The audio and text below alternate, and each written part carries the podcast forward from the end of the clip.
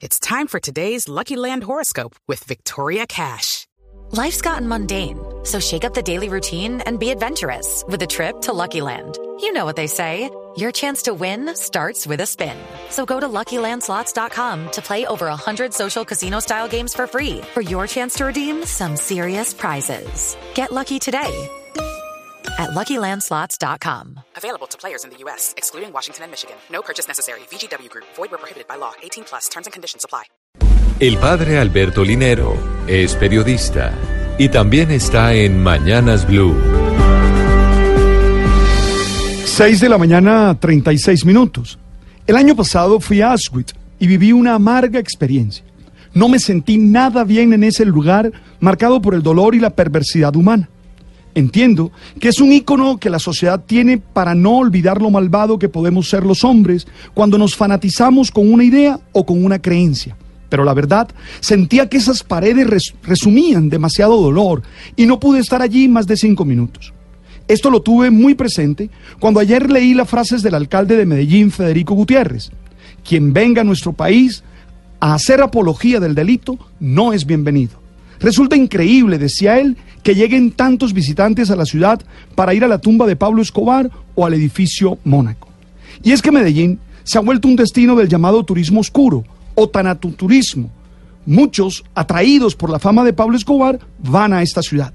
De hecho, este año Medellín ha recibido 470 mil visitantes extranjeros y espera cerrar el año con unos 800 mil, lo que representaría un aumento del 10% frente al año pasado. El turismo oscuro no es una novedad.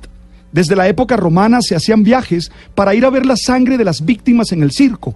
O en tiempos más contemporáneos, la ruta de Jack el Destripador se convirtió en uno de los tours predilectos de los turistas de Londres.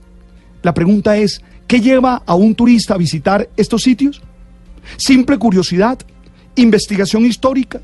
¿Avidez cultural? ¿O les despierta un intenso morbo, el dolor, la sangre, y convierte estos espacios en una muestra contracultural? Las razones no son fáciles de precisar, pero seguro tienen que ver con la lucha entre Eros y Tánatos, tan presente en el ser humano.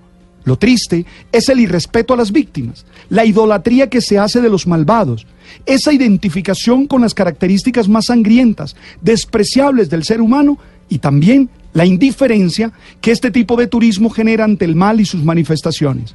Claro que necesitamos monumentos que nos recuerden la historia sangrienta de este país, pero por parte de un proceso de no repetición, no haciendo del malvado, del perverso, un ejemplo a mostrar. No necesitamos espacios que sigan celebrando el dolor y la tristeza.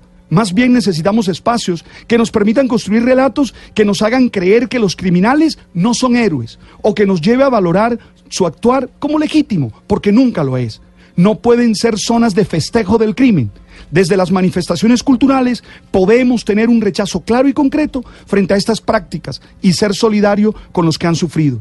Insisto, no podemos acostumbrarnos al crimen, a la muerte, a la violencia. Es hora que entendamos que podemos vivir de una manera diferente, una manera impulsada por el amor, la justicia y la solidaridad.